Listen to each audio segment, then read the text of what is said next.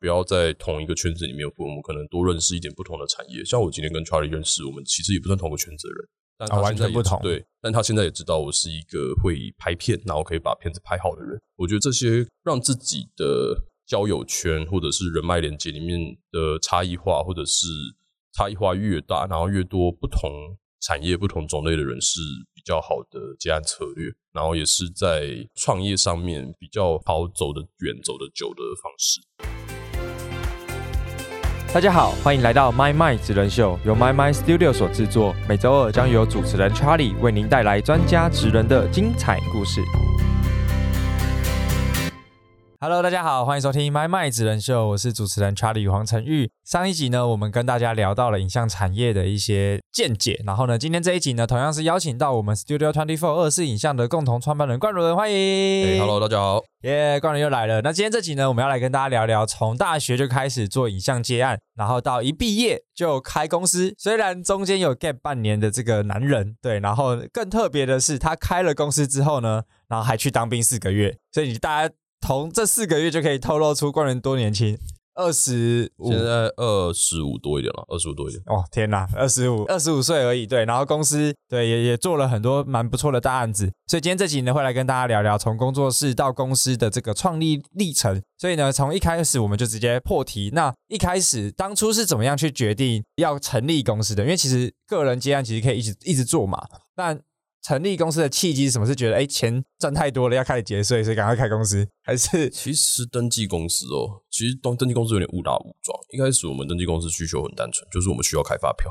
哦，对，跟品牌都是发票太需要，而且品牌不太会找个人结案者，除非在制作相对单纯的情况之下。所以，如果我们今天想要做相对精致的东西，那登记公司是必须一来有节税的考量，然后二来。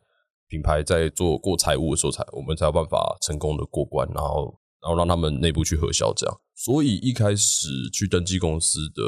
起心动念很简单，就是我需要这个发票，需要开发票。对对对，好多人是这样。我什么节目来宾好几个都是没有，我就是因为开发票所以开了公司，然后就一路把公司做到很大这样。你去找就听起来很怪，但早期真的是这个需求。然后我们其实一开始登记完公司也是用接案者的方式，然后再。做，所以我们可能有一段时间，尤其我们刚登记公司的时候是疫情刚爆发的时候，所以其实有一段时间我们是到处接一些可能剪接啦，或者接一些现场拍摄的那种案子，然后来度过疫情比较严重的那段时间啊。因为那段时间也不能出去拍嘛，就是基本上那段时间遇到比较大的问题是企业的行销预算直接被冻结，因为确实疫情刚爆发的时候，其实很多事情不能做。其实那时候一一天可能也才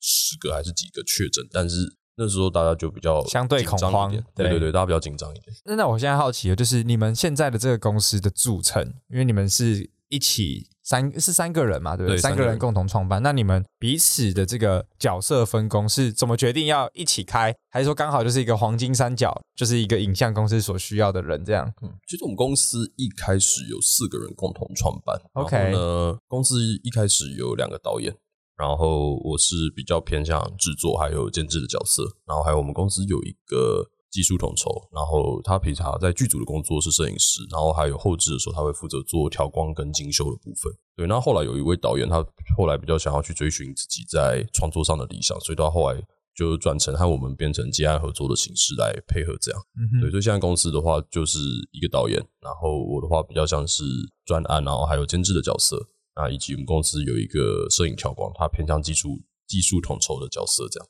OK，那所以这三个其实就已经可以 handle 一个完整的影像案子。我会把它定位成在前期的时候，在跟客户理清需求，还有在提供创意发想和脚本的时候，它可以完成一部分的工作。但在拍摄现场的时候，不会只有三个人。以像我们目前规模的广告案案型，至少会有以下需要几个组别。例如说导演组，导演会有一个负责单纯盯画面的总导演，就是最大的导演。但底下可能会有副导演，他要去负责控制时间，他会需要负责去跟各组沟通协调，会去跟演员传达导演他的需求。那会有一个导演助理，他可能现场会比较像是场记，有点像是会议记录啊。场记就是会议记录，我们去记录这个画面它能不能用，哪里到哪里可以用，客户喜不喜欢，原因是什么。那后续的时候我们会。更有纪律，然后更工业化的去执行我们后置的工作。那摄影组就负责对对反正就是拍影片的。那摄影组就是摄影师，然后以及他的助理团队；灯光组他完全就是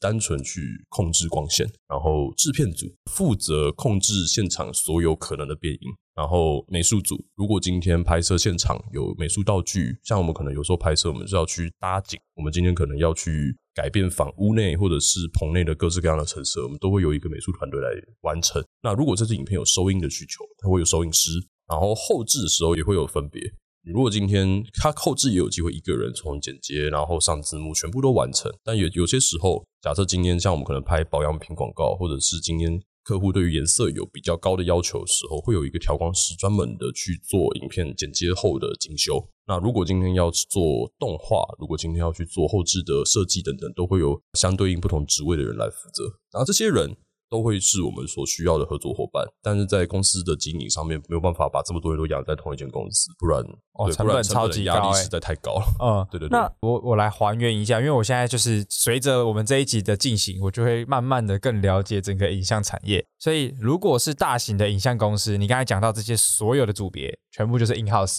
嗯，大型的影像公司，如果是像我们这样比较接触到客户前端的公司，整间公司都会是监制和制片，负责开发客户，以及负责把客户的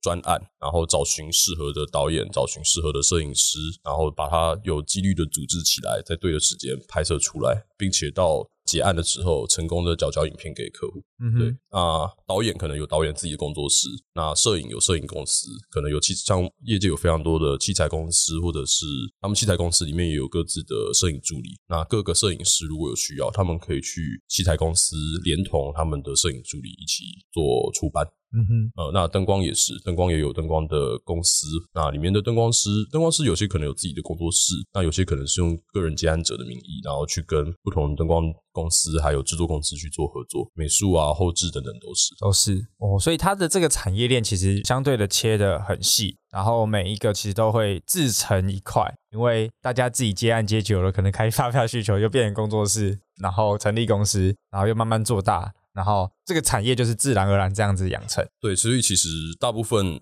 在这个产业里面，其他的组别如果真的有开公司的需求，绝大部分应该都是因为核销跟报账还有发票。但其实刚才讲到，其实以比较呃像你们这种新创团队，最重要的就是制片，应该说最重要的就是制片跟监制组，就是主要去跟客户谈需求，然后去把整个后置相关的这些团队去把它建立起来。我会把它定位在监制、制片跟导演，这个是全整个影片制作最前期的部分。那监制当然他要去找到客户，然后说服客户找我们拍片，这是必须的。啊，但是呢，他要如何去说服客户？我们可能需要提供导演，还有以及他的创创意哦，对哦，OK，然后去跟客户做提案，或者是说说服客户，我们是他这个 project 里面最好的选择。那当然这些东西。后面等接到案子之后，会需要有人把这些事情执行出来，找到相对应的资源，然后并且在有限的预算之内把它完成。对，那我们公司因为一开始我们其实比较像是用摄影工作室的规模在进行，所以我们公司会有一个比较特别的人，就是技术统筹的部分。一般的制作公司其实不会养摄影师或者是养调光师在公司，但毕竟我们早期是用摄影工作室的方式去成立，所以我们也不能说将做就错啊，比较像是我们就顺应目前的这个状况，然后让他在公司。里面有一个好的发展，这样。嗯哼，哦，所以其实三个共同创办人就讲了，就是代表了你刚才讲到这三个最重要的角色，从创意啊、导演啊，然后监制还有制片，然后每个人就是各司其职，就可以维持一个影像公司的运作。嗯，一般最基本的影像工作室要有这样这三个角色，对这样的编制。那当然会有不同，像刚刚上一集提到的，不同的影片会有不同体的组织的规划。举例来说，如果今天我是拍短影音。的公司，那我可能今天要的是导演，就很像企划角色，企划，然后业务还是要去找客人嘛，然后摄影跟后置有可能会是同一个人，嗯，对，这样会在最有限的资源里面去最快的完成短影音。快速，但是相对来说精致度没有像广告或电影这么高的这种专案。嗯哼，对，各个公司会有不同在组织上面的调整。所以那 OK，所以其实他也会根据需求，然后去匹配，就是你的团队要多大或是多小，就是其实都会摆客户需求。对，摆客户需求，然后还有摆这间公司最主要在接案上面方向，然后去决定你的组织规划。嗯，那我回到就是你刚刚讲到，就是你们是因为开发票需求才成立公司嘛？对，所以那时候其实就是业务就已经开始越来越多，所以不得不可能为了接更大的案子，或者是让可能每一个人都有自己的角色，所以成立了公司。那我只是很好奇，就是像成立这样子的公司之后，你们的业务来源就是都是从何而来？就是你们怎么样去开发新客人，或者是怎么样去维护之前合作过的这些客人呢？最早期的客户来源其实真的也是身边的朋友，或者是学长姐，或者是以前大学不知道在哪里认识的人，大家的推荐。OK，那到后面，当你把作品越做越大，或者是越做越精致，你把口碑打开来之后，其实大家会有更多的转介绍，或者是会有慕名而来的人，他们可能就是用直接用信箱，或者是直接私讯 IG、私讯粉砖的方式来邀约合作，这样。对，这是比较相对来说比较被动的接案方式。对，那这个东西我觉得，如果再相对主动一点，我们可能就是去做制作公司的品牌，或者是说去可以说是破圈啦，不要在同一个圈子里面，我们可能多认识一点不同的产业。像我今天跟 Charlie 认识，我们其实也不算同个圈子的人。但他现在也全不同对，但他现在也知道我是一个会拍片，然后可以把片子拍好的人。我觉得这些让自己的交友圈或者是人脉连接里面的差异化，或者是差异化越大，然后越多不同产业、不同种类的人是比较好的接案策略，然后也是在创业上面比较好走得远、走得久的方式。嗯，这个我真的要 echo 一下，因为冠伦他们就是他们的办公室现在第三次搬家嘛，然后我们就是前几天有去他们的开幕派对，然后去那个场合我就发现哇，跟我平常的圈子八竿子打不着，全部都是影视圈的，然后就嗯都没有认识的，好，我就在旁边吃我的东西，喝我的饮料，这样，就觉得真的是非常的酷。但是就回到那你刚刚讲的这种跨圈子啊，它其实就是一个身为经营者或者身为老板，他的一个业务拓展的方式之一。像我自己也会参加福伦社，参加各种的社团，其实目的也是为了接触不同圈子的人，然后让大家知道我有提供什么样子的服务。那因为这些组织的里头，它其实累积信任相对容易，比你去外面就是哎每个都抹开来的相对有效率嘛，就是都透过人脉引荐一定是最快的。相对精准，对，而且也相对精准，但只是前面的需求就比较需要去确认，所以我延伸的问题就会比较好奇，就是比如说你们自己在接案子，你们要怎么去跟客户确认需求？因为大家都说要拍影片，但拍影片这个东西是一个超级模糊，而且你要拍的是可能电视广告的影片，那预算可能相对高。你要拍一个可能活动记录，拍一个 YouTube 影片，还是拍一个短影音，它的每一个预算结构成本都完全不一样。所以通常你们会怎么样去厘清客人说要拍影片，他到底想要拍什么样子？其实，在一般我们这这就有一个像标准化的流程。今天客户今天寄信，不管说在官网上留言，或者是说今天私讯我个人的 IG 也好，他一定会跟我说他要拍影片。稍微有一点经验，例如说可能企业里面的行销部门或者是广告公司，他会很直接跟你说这支片要拍多长，然后有什么需求，我要什么时候拿到片，我预算多少，这是相对有经验的公司。有些公司他可能没有拍摄的经验，你就会花一点时间去陪他梳理说，哦，我今天拍这支影片。我你今天想要达到什么样的目标？有些人想要做的是短时间可能去洗脑洗脑，然后短时间达到最大的声量。那有些人可能是想要去做议题的沟通，然后从议题去带出品牌的形象，或者是说产品的产品的用处。那甚至呢，有些可能是说，我今天这支影片，我今天有找代言人，我想要用代言人的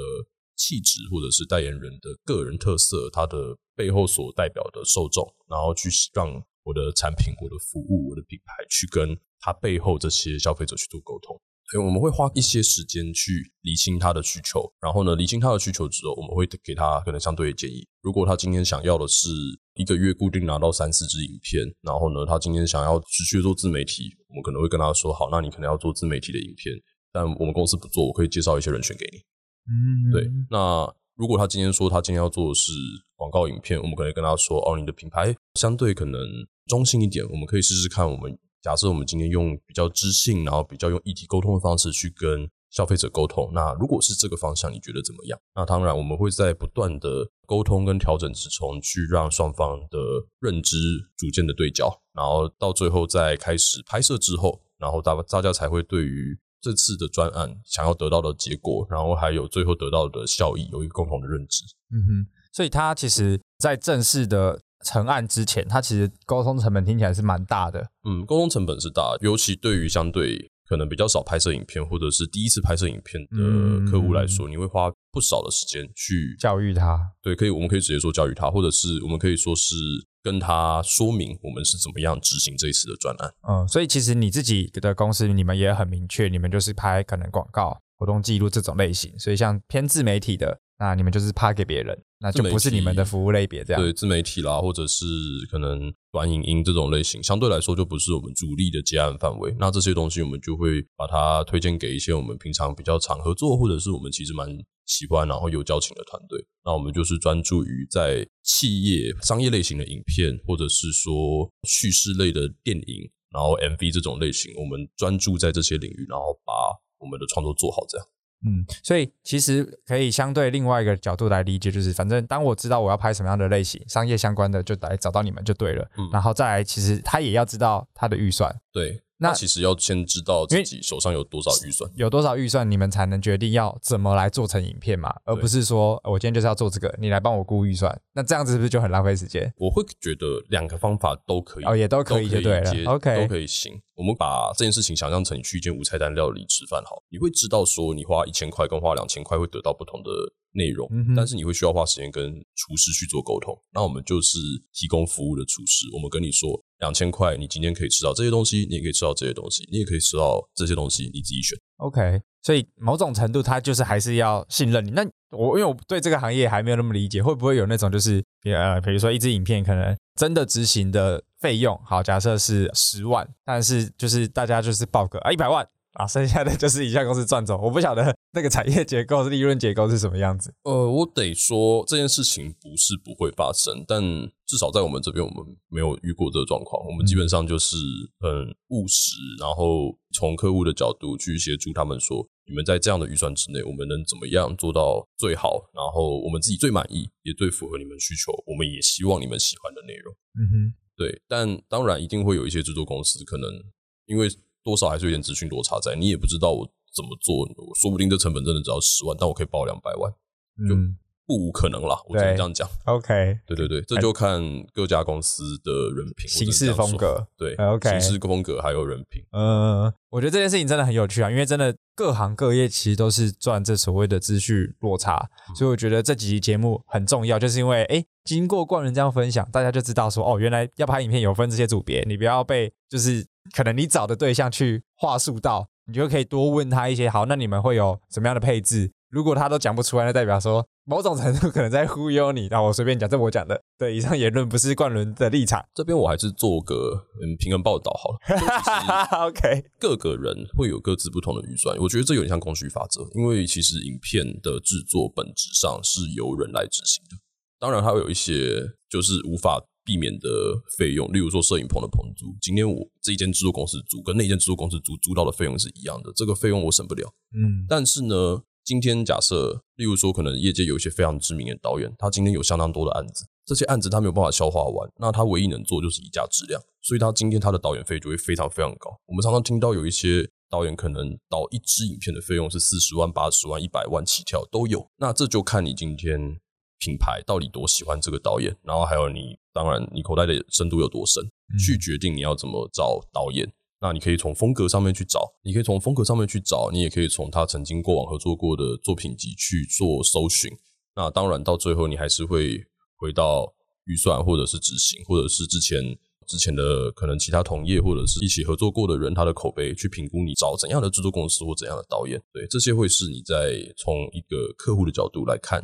你会去决策的方法，嗯，我觉得延伸一个点就是这个产业相对的难标准化，对，其实很难，因为每个导演随着年资，他随着他的经验，其实他身上的价码跟行情是不一样的，可能要做的是同样商业目的的影像，但是你找一个三十年经验跟找一个三年经验，价码一定是不一样，所以它某种程度也是存在着，就是服务类型的商品或者是服务类型的生意都比较难规格化。你可以有一个很 rough 的规格，但是你没办法就是说好，你找我拍什么的影片，就是固定多少钱，你就可以拍出来，就是相对难这样子做啦。对，像其实很多可能比较对影片这块领域比较不熟的客户会来询问我说：“你们影片是用一分钟来报价吗？还是你们今天说秒钟来报价？”我的回答会是都不是，因为十秒钟 LV 的广告，跟我拍五分钟一台相机放在后面的活动记录，两个费用是完全不一样，所以他没有办法用长度去做量化。那今天在相同的预算之下，各个制作公司的分配也不一样。假设今天 A 制作公司提他要找一个超有名的导演，总预算一百五十万，但是导演费要先拿五十万走。另外一间制作公司说，我找导演没那么有名，但我想把这五十万全部砸在美术场景上。我今天要去大的片场，我要去盖一个超豪华的棚出来。对，那。这些你当今天有这些资讯的情况之下，你可以去做初步的比较，你去评估说，哦，我喜欢这个导演，我真的很想找他来导，找他来导，可能今天对我整个企业的形象有加分，或者是说我今天想赌一把，我想试试看比较新的团队，他今天整体的报价在相同报价之下，他能给出的东西更好，或者是更符合你的需求，这些就是在去做初步的评比之下，你会得到的一个结论。我觉得没有好或不好，但就是要回过头来，你现有的预算怎么样才是对最好的选择。嗯，所以他其实会不会也有很多就是货比三家的过程？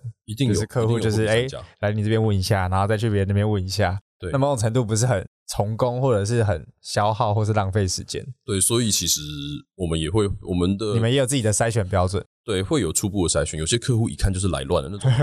就不会有太认真的细谈。嗯，但有些客户可能我们觉得有潜力，但我们知道我们的竞争对手是很大间的制作公司，甚至是广告公司的时候，我们自己也要去评估看看，说我们的胜算有多高，我们要不要投入资源参与这个比稿？因为其实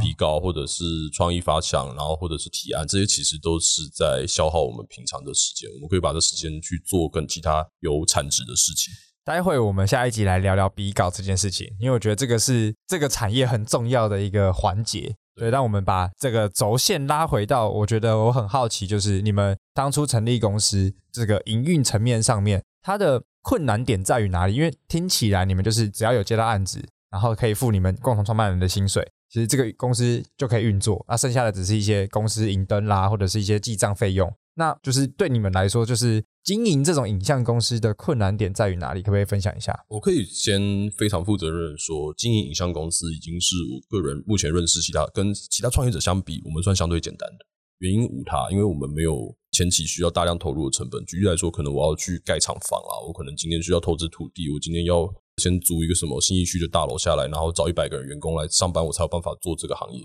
至少我们不是对，所以其实我们前期投入成本相当相当低。只要有相机，只要有人，甚至你可以不要相机，你只要有人，你相机用租的，你今天所有东西等接到案子拿到头款再做都可以。它是一个，嗯，它本质上就是一个专业服务性质的产业，所以。成本并不高，那遇到的困难，第一个就是因为成本不高，所以进入门槛低，竞争者重。你今天在坚持自己的报价，然后以及就是其他可能同业竞争上面，大家可能会有的竞价，或者是可能甚至可以是恶意的降价、刻意的降价这件事情发生，你要去中中间抓一个平衡，那你要想办法先说服客户说，为什么你要花比其他用其他更低预算的公司来说，你要花更多的钱来找我，我能达到的。我能给你的是什么？我觉得这会是第一个问题。然后第二个是，其实在这种类型的影像来说，就我觉得以影像来说，如果今天不是商管背景，或者是说今天你本身的人脉不够广的情况之下，其实你要跟企业合作本身是有难度，你需要花很多道关卡才可以进入到相关负责的窗口。然后你今天跟窗口洽谈，他要有兴趣帮你慢慢往上 push push 到真正的决策者面前。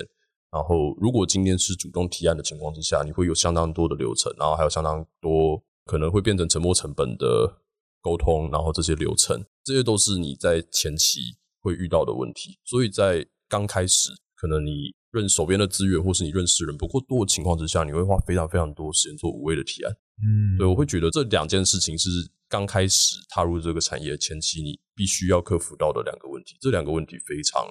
常见。然后，但如果撑过去了，后面其实来的机会或者是案型也会越来越好。这样，嗯，确实，我觉得第一个有点像是杀价竞争，就是因为像会在对会在一些比如说接案社团，然后就看到有人说什么一个小时影片一两千块在接，然后就开始有人在下面骂说，就是你们在破坏行情啊什么。但是学生就是要案子嘛，他们就是要有东西来摸，嗯，所以其实我也不晓得，就是这个产业好像就自然而然发展成这个样子。嗯，但总归来说，毕竟它就是我们自己对于自己的嗯要求工时嗯的认知、工时的认知，还有我们每一个小时做专业服务的费用，这会这些是很大幅去影响它的落差。当然，我不会说不排除你可以用很低的预算找到能力很好，可能像现在可能很多大学生能力已经跟线上的制作公司差不多，但他们的费用一定比线上的制作公司来的低。对，我不会去否认这件事情的可能性，但整体上来说，你去找相对低价的人人选，你又要负担的风险，或者是你今天可能做失败的可能性是相对高的。嗯对，所以这个市场的行情是乱的。嗯所以像刚刚提到说，可能在刚进入产业里面会有遇到竞争者重的问题，然后还有在你如果今天手边没有认识业界的人，或者是说客户相关的资源，你相对少一些的话，其实你会需要花非常大的沟通成本，或者是说主动开发、主动提案的成本，这样。所以呢，如果今天对于新鲜人或者对想要踏入这个业界的人来说，我会我会觉得早前期需要花一点时间把自己的作品养成好。如果今天你今天未来的目标想要做的是非常酷炫、非常潮流的作品，你需要花一点时间把这些作品养成起来，因为到后来这些客户或者是做这些可能会找你的制作公司，他们也是看你的作品集。你如果今天你的作品集满满的都是你相当相对擅长的风格，那当然他们也会更加的信任。那又假设，如果今天找你的公司又刚好都是知名的企业或者是组织、法人、政府等等，那他们在信任度上面当然也会有比较显著的提升。嗯，我觉得真的是一个非常吃经验的产业，所以真的要持续的耕耘，然后才会持续被看见，也被更多的品牌给信任。对，那我觉得最后啊，我很想要来了解一下，就是经营影像公司它的这个现金流，因为这种服务类型的，我觉得相对难规模化，就是生意是相对难规模化的，就是除非是客户他就是每年的行销预算就都是要拍影片，然后可能你们会有 take 这种长期合约的这种客户，那其他的是不是就是变成要靠接案？哈，因为其实以就我目前的理解，开销其实就是办公室的租金，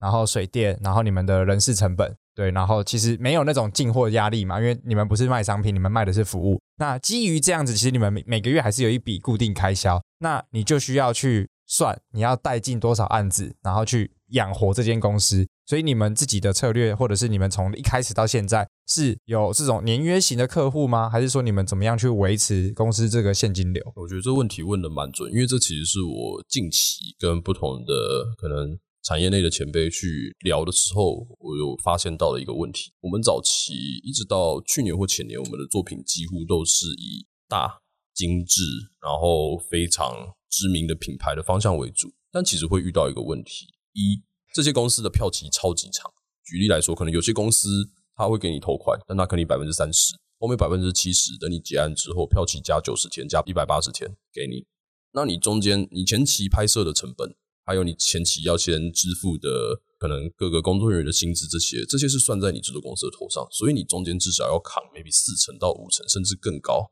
的制作费。那在你一次去接非常多大型的专案的之下，你就会发现你现金流会爆掉。嗯对，所以你有可能像我可能假设我这个月拍了四支大型的制作，我要先拿前三个月好不容易剩下来的钱全部砸在这些制作，再从银行借一笔钱出来，或者从各自再垫一大笔钱，为了去支付这些必要的成本，或者是这些薪资成本，当然还有房租、水电、老健保这些必要的开销。嗯哼在这个情况之下，它其实之于公司的经营，我觉得不是太健康。所以当然有两种可能，一个是去贷款，用贷款就是现在当然政府还是有一些清创贷款啦，或者是一些什么微型疯狂贷款这种类型，有一些相对利息比较低，甚至是免利息的贷款，可以让你有足够的金流去支撑这些比较大型的制作。那第二个可能就是除了接大型的制作之余，还是要去接一些小型但是金流跑比较快的制作。举例来说，可能像活动记录类型，或者是说像中小企业，比起大公司来说，它在资金的付款上面是相对比较可以讨论的。嗯对，那所以呢，这也是我最近得到的一个 learning，就是多少还是会有考虑到现实、